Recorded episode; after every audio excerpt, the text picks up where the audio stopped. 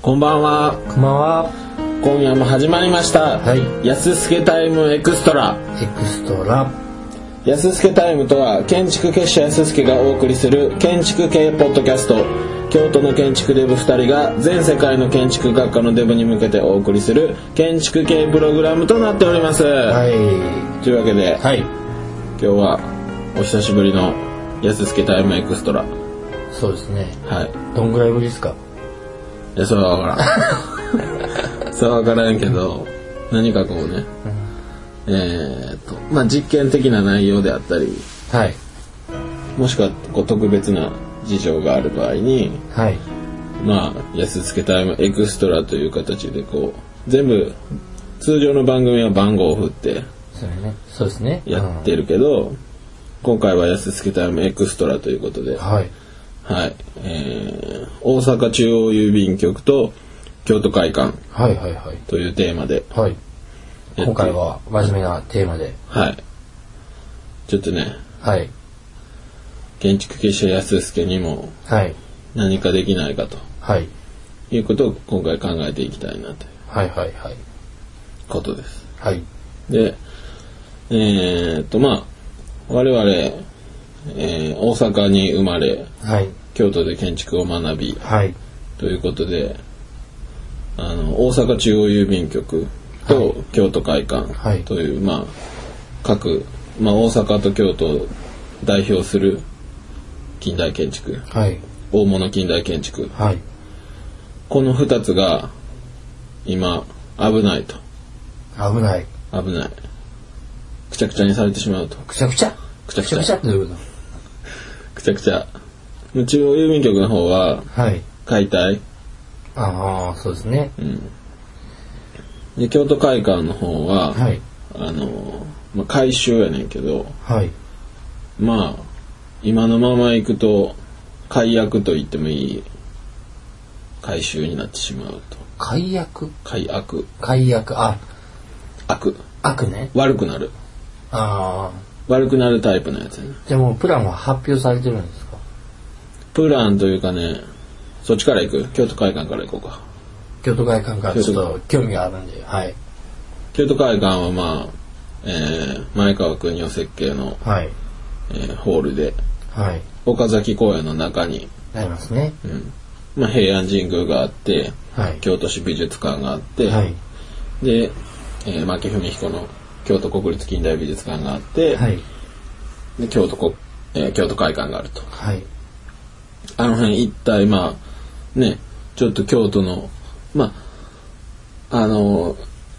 なんていうかな三年坂とか二年坂とか清水寺はい。とかあとは何やろな金閣寺とかとはまたまた違う違う種類のこの文化の香りのするゾーンですよねそうですね。あ京の京都において近代美術館なんか、結構列が、行列ができたりしないですかじゃあね企画展によってはもうすごい、ねいつも満杯の京都市美術館もそうだねうん。というまあ観光客の人も多いしはい。そういうねはい。文化文化の香り漂うゾーンなわけですよそうですね。他のだ他のとこはまあなんかね歴史の重みというか深さというかはい。まあ、木造建築が多いのに比べてはい。まあ、割かし、まあ、京都にとってはまあまあルーキーじゃないけど、まあまあまあまあ新しいそうですね。 20世紀やからね、そうですね。まあ、平安神宮も19世紀かなもしかして20世紀かもしれんた対象最初大正かな内国勧業博覧会の、まあ、テーマパークのはい。テーマパーク的な存在としてね建てられてるからあれね平安神宮平安時代からあるんじゃないかと思ってる人多分結構おると思うんだけど、平安っていう名前がついてるからね。そんなそんな時代からないですないですねあれたかだか多分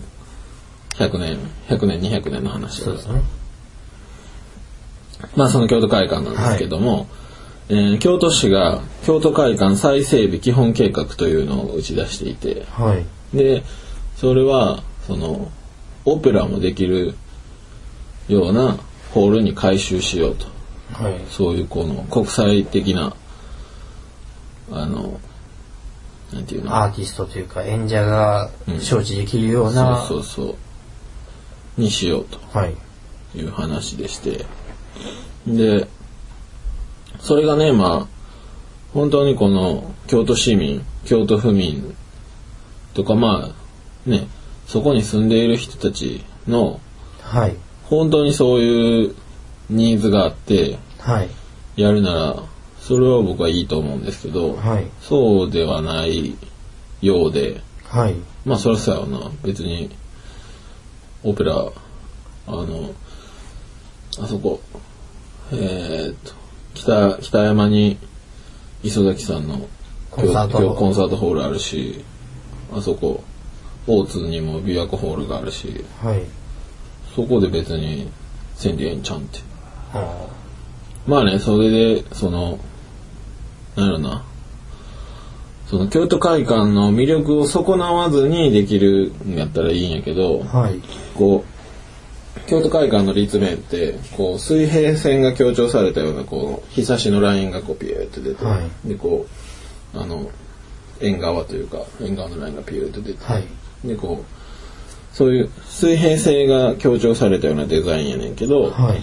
それに対してこう今の倍ぐらいの高さのホールがドーンと出てくるんだよ縦に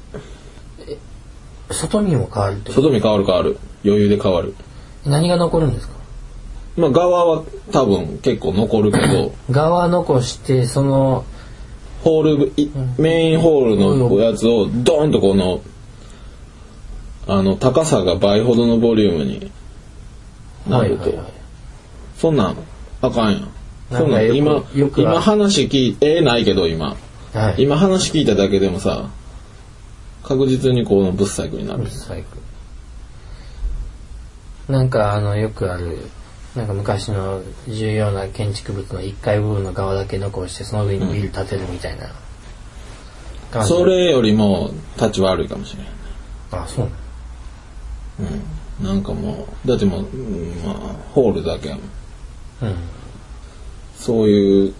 のがあってそれはまあ市民のコンセンサスを得ずにはいやっているというのがまあまあ問題大きな問題の一つではあるんやけどもうトップダウンというかそうそうそうもうこ決うめちゃって決め決め打ちしてからの発表みたいなそうそうそうで有識者会議とかもやってるとか言うけどまあそれが反映されてるようには思えないし、うん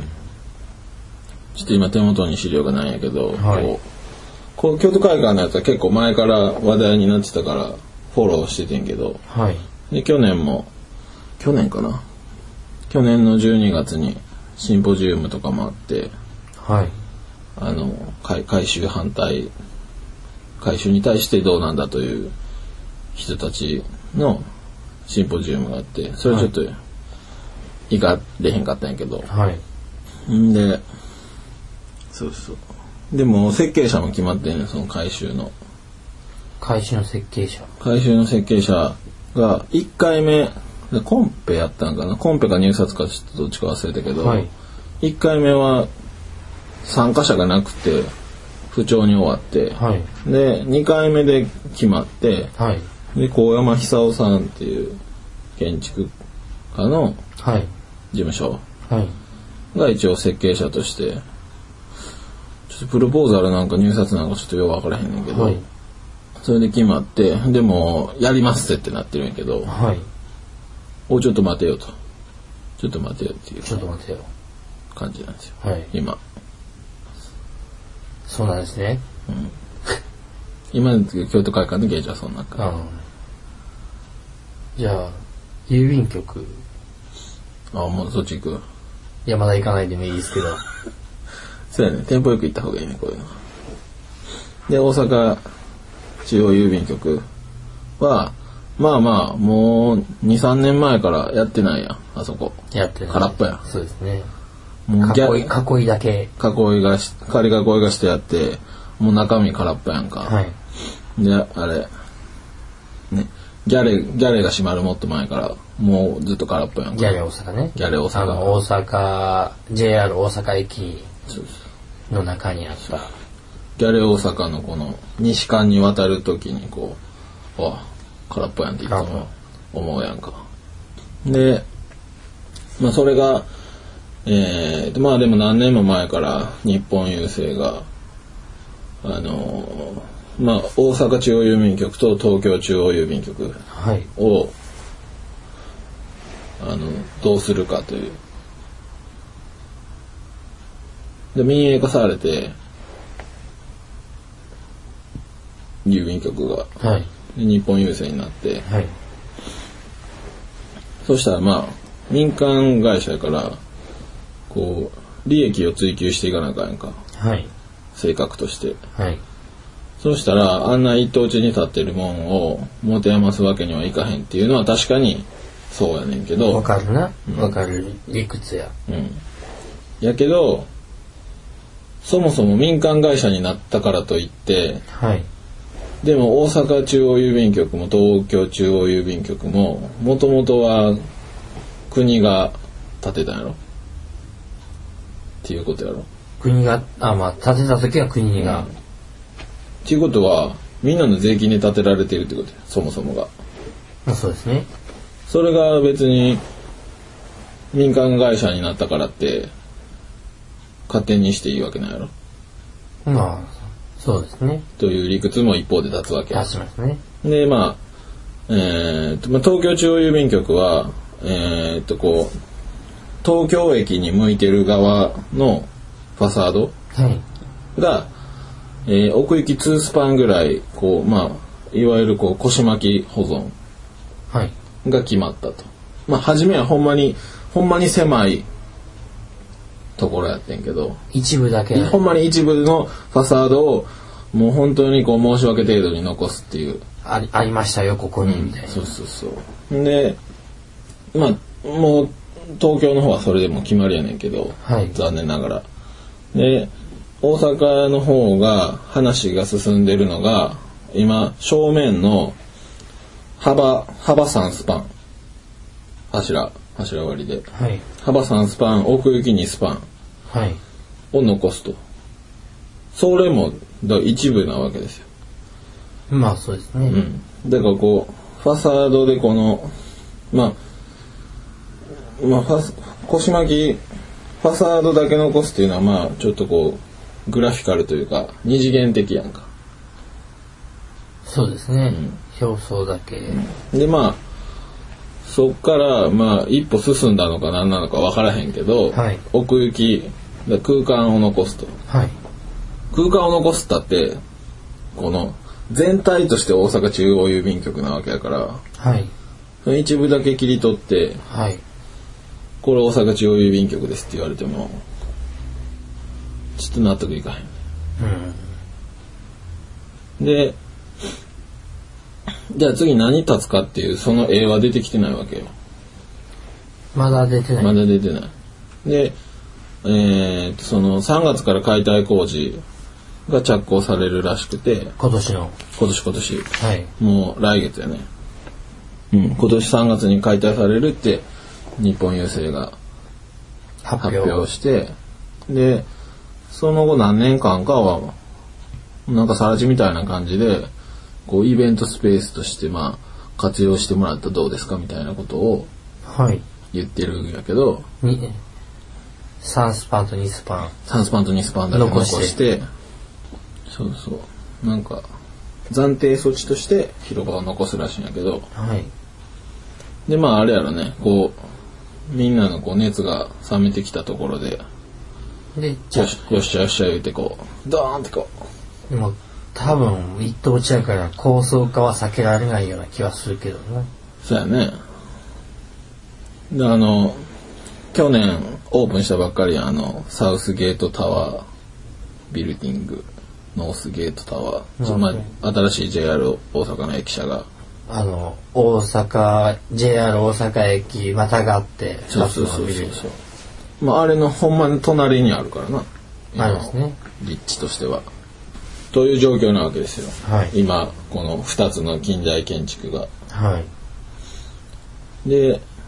えーっと、先週ですね。先週、な、な、何月何日ぐらい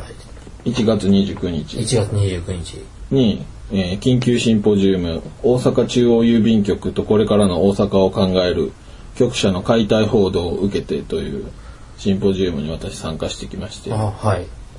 参加っていうのはパネリストじゃなくて、こう、聞きに行っパネラーとしては呼ばれてない た。おい、パネラーとしては呼ばれてないし招待もされてないけど行ってきたよ、ね。勝手に行った勝手に。勝手に行ったけど勝手に行ったけど俺ちゃんと参加料払ってるからそ参加料、参加料ちゃんと払って それ勝手に行ったよ、そうそうそうでまああれですどんな内容やったんですかえー、っとねまあ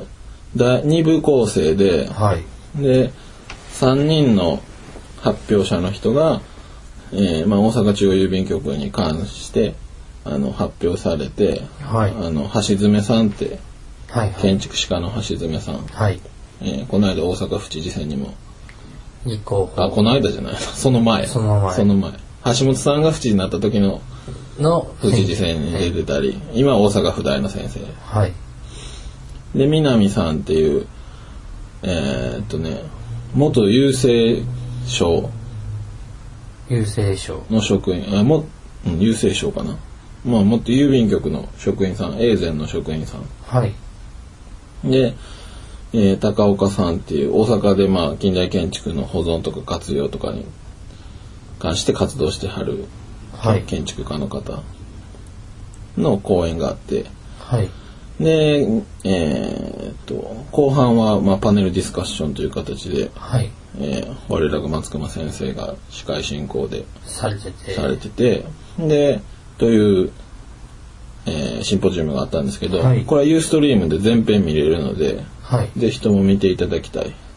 そうですね。ここで誰が何言ったかとか言っても、もうユーストを見れば、うんそうですね。なんか誤解というそうそうそかう、バイアスがかかってしまう可能性があるんで。こうあの、今、大阪中央郵便局が抱えてる問題っていうのがすごくよくわかるので、うんこれはあの、こちらのシンポジウムの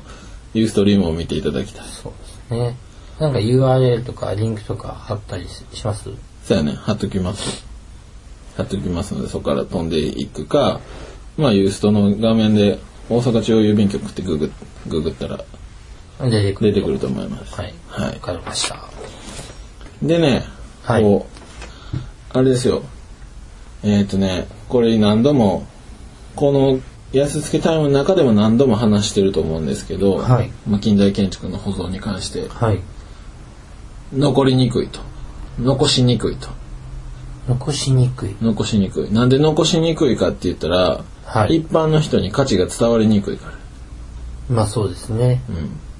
んなんか、なんというかこう、馴染んでるからかな。うんそうやねまあ同じように見えるというか、一般の方かそうらや見たら。ね同じように見える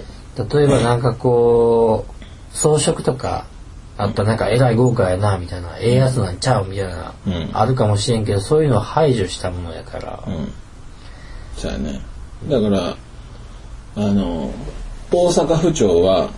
はい大事な気がするけどはい大阪中央郵便局はいらん感じがするね、そうそうそうなんかこう土色したレンガ調の建物ってはいで木造のお寺に近いような形で親しみを覚えるしなんとなくあなんかこう古いのが、古き良きみたういな、ん、そういう雰囲気が漂うねんけどあのー大阪中央郵便局はまあこうね水平垂直で、まあ言うてみれば味気のないそうですね味気のない灰色のグレーの建物ではいなんや陰気臭いなっていう、むしろなんかちょっともう解体してええんちゃうの、うん、とっとと解体してあの新しい綺麗そうなヒルトンみたいなもう、まあ、ピカピカなやつ買ってたらええかなっ映画てなんです、一般の人は思うかもしれなういん、けどちょっと待ってほしいということでそうですねうんであれはまあその建築的価値歴史的価値があるっていうのはまあ当たり前なんやけどはいそうじゃなくてでもこうね今暮らしてる人たち今の大人おっちゃん、はいおばちゃんおじいちゃん、おばあちゃんで大阪に住んでたら大阪中央郵便局に思い出があると思うねんなうん。でそれが残ってるだけで安心せえへんかなって思うねんけどなうん。そのすごくこれはあの論理的じゃないけどはい。感情的な話やけど、はい。まあ若い人からしたら陰気臭いしって思うかもしれへんけどはい。でもなんやろな新しいもんと古いもんがお同時に存在してるって結構なんていうかなエキサイティングというかはい。で中崎町とか行ったらさすごく興奮するんやけどあ、森、森木さんが。そうそう上海とか香港とかまあ行ったことないけど、はい。でも似たようななブログとか、な行ってきた人の写真見してもらうとさはい。こう高層ビルが立ち並ぶう裏路地にちょっと入ったらすげえ古い、町屋というか、うんあれですよね。それが今なんじゃないかなってうん。今今っていうものの豊かさにつながるんじゃないかなって新しいもんだけやったらそれは不安ですね。うんすごく不安になると思うんだよな気持ち的な話だけど、あとはだからやっぱこういう特にまあ大阪っての中心梅田とかって、うんまあ、遊んだりとか以外結構思い出があったりすると思うんですよ、でやっぱなんか人間ってそのなんか自分の記憶を呼び覚ますうん時にまあそういう建物とか、うんなんかそういう瞬間になんか思い出したりするじゃないですか。うんでなんかまあこういうのがなくなるとそういう思い出があってもなんか思い出せなくなっちゃうとかそうやねだって覚えてるもんねこのちっちゃい時に梅田の百貨店に連れてきてもらってはいで環状線でまた帰る時にはいこのなんかいかつい黒い建物のって俺覚えてるもんねうんで俺より年上の人とかはもっと覚えてると思うしもっと思い出がいっぱいあるかもしれないそうですねそれが大阪の真ん中から消えるっていうのは、うん、怖いことなんじゃないかなって。うんまあまあ全部が新しくならないっていうのは難しいと思いますし、うんだからだからかといって全部新しくなっていくっていうのもちょっと怖いですね、うん。そのまあね、資本主義の原理原則からいくと、すごくこの、えーそういう立場から考えると、すごく無駄な使い方、そうですね今の状態っていうのがすごく無駄であるということは確かにそうやねんけど、使ってる側からしても多分もしかしたら寒いとかうん。ねえなかなか天井高とかが古い企画やからそうやね。でもね、ここはね、そうやね、天井高は、そう、空間の話、空間の活用の話にチェンジしていくと、はいこの天井高っていうのは多分大事で、あの、天井高がた確保されてれば結構何にでも使えるやんか。そうですね昔のやつむか昔の建物って結構ギリギリに建ったりするから、うんそのまああのなんていうかな排排気口とか、うんまあ、そういうのは確保されててもインターネットとかのあああのケーブルとかを入れるために一段高くしたりなんかするのか、でそういうのがなかったりするから結構むずそのオフィスビルをオフィスのまま使うのは難しかったりするけどそうやね。た高いんですか結構 OA にする、OA フロアに回収するのが。 OA というかそういう最新の環境を取り込むまあ、うんどうやろうな。まあ費用対効果がどっちが高いかっていう話になるとまた、あれやけど、でも、民間会社になったからこその、なんていうかな、その、じゃあピカピカの建物がええのかっていうと、そうじゃない気はしてて、うんなんだろうなだからあえて古いものを本社ビルにすることで格が上がるやん、ああはいはいうん、だからピカピカのインテリジェンスビルもいいけどはい。そうじゃなくてだってあの昔の郵政省低信省の時代からつづ続くそういう歴史を持つ会社がはい。歴史あるものを放棄というか捨てて新しく建てたらどうなんやろってうん。だからブランディングっていう意味でもすごくいいと思うんだけどなそれを活用していくのが、そうですね。で別に本社機能はどっかなんかなその何千人と働かなあかんようなオフィススペースはまた別に作ったらええやんまあ今、実際映ってるしさはい。そうじゃなくてなんやろなもっとこうそのじゃあ昔はこの物流と金融の中心やったわけやん大阪のうん、そうですね。うん、そういうなんていうかなだから個人レベルの思い出じゃなくて本当に国としての歴史が詰まっている建物うん。そうですね。をそのうまく活用していくのはそれは民間会社としてのなんていうかなブランブランド力という社か社会奉仕でもあうり、ん、社会奉仕はブランド力に返ってきてで格が上がるというか。うん。というふうな考え方をしていただけたら嬉しいなって思うんだけどそうだね。大阪ガスとか大阪ガスビルを本社ビルとして使ってるからねはあの御堂筋のまあ低い建物やねんけど低い建物できっと使いにくいのは使いにくいんやろうけあ。うどん、。大阪ガスもね古い会社ででしかも今も昔もこう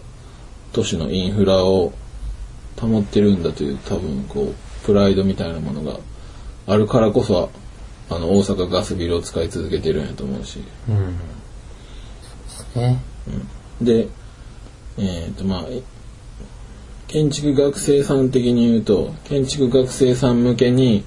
なぜ残さなあかんかというとはい。今の建築デザインの最大の財産がモダニズムモダニズム建築いや、まあ、石、礎というか、うんまあ、そこから始まった。そうそれをそれを土台にしてで財産っていうのは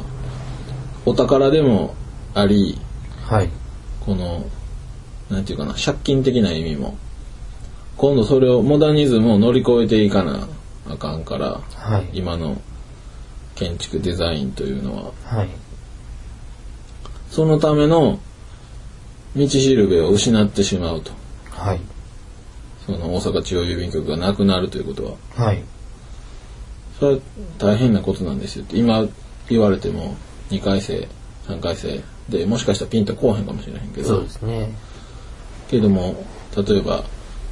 4回生ぐらいに気づくかもしれない。卒業設計で建築デザインをがっつりとこう、このがっぷり4つで考えた時に、うん。こうちょっと覚えといてほしいね。今ピンときてなくても。うん。そうですね。乗り越えなあかん。乗り越えなあかんお宝が一個なくなろうとしていると。リーダー、この郵便局って、うんモダニズム初期。初期、まあ戦前やからに、戦前やから日本で言うとやっぱ初期に当たるでしょうね、きっやっぱそういうのが実際に体験できるのと写真でしか見れないのやっぱ違いますかと。らね、全然違うね。最初はこうだったんだっていうのを認識できるっていうのはだいぶ大きいかもしれないですねだから、今そこらに立ってるビルとそっくりやんっていうのは、それはうんこいつ裏褒め言葉やねん。逆に逆に違和感がないってことはこっから始まったんやっていそううそう話そうそうですからスタート地点ということですごく価値があるっていうことを、ちょっと覚えておいてほしいなと思いますけど。はいはい。まあ、ね、その、近代建築保存って、すごくいつも難しい話で、何が、何が本当なのかっていう。で、建築史学的には、こう、オーセンティシティとかいう言葉がありますけど、まあ何を、真実性という意味ですけど何を何をもってその本当し本当さを担保するのかといううん例えば、えー伊勢神宮なんかは式年遷宮っつってこう20年に1回こう解体されてはいでこのその間系系列の系列の会社じゃないわ系列の神社にこうバッと行ってしまう材料がうん材料がでもまあシステムのあれはシステムが担保してるのかなうんまあ、そオーセンティシティの議論もまあまあまだ決着ついてないというかそんなはっきりとした結論は出てないように思うんやけどはいでむずすごく難しい問題をはらんでいるんですけどはいここは思考停止せずに考え続けたいし言い続けたいしはいやり続けたいとそうですね思うわけですよね。で我々が今近々にできることといえばこういうことがあるっていうことをお伝えすることが今思いつく。まあ最大の、うんはいで、えーと大阪中央郵便局を守る会ってうググればはいそのシンポジウム先ほど申し上げたシンポジウムの、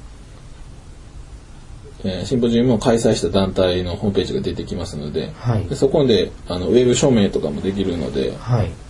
まあしこここで聞いてうん、ユーストインを見たりしてそう賛同していただけるのであれば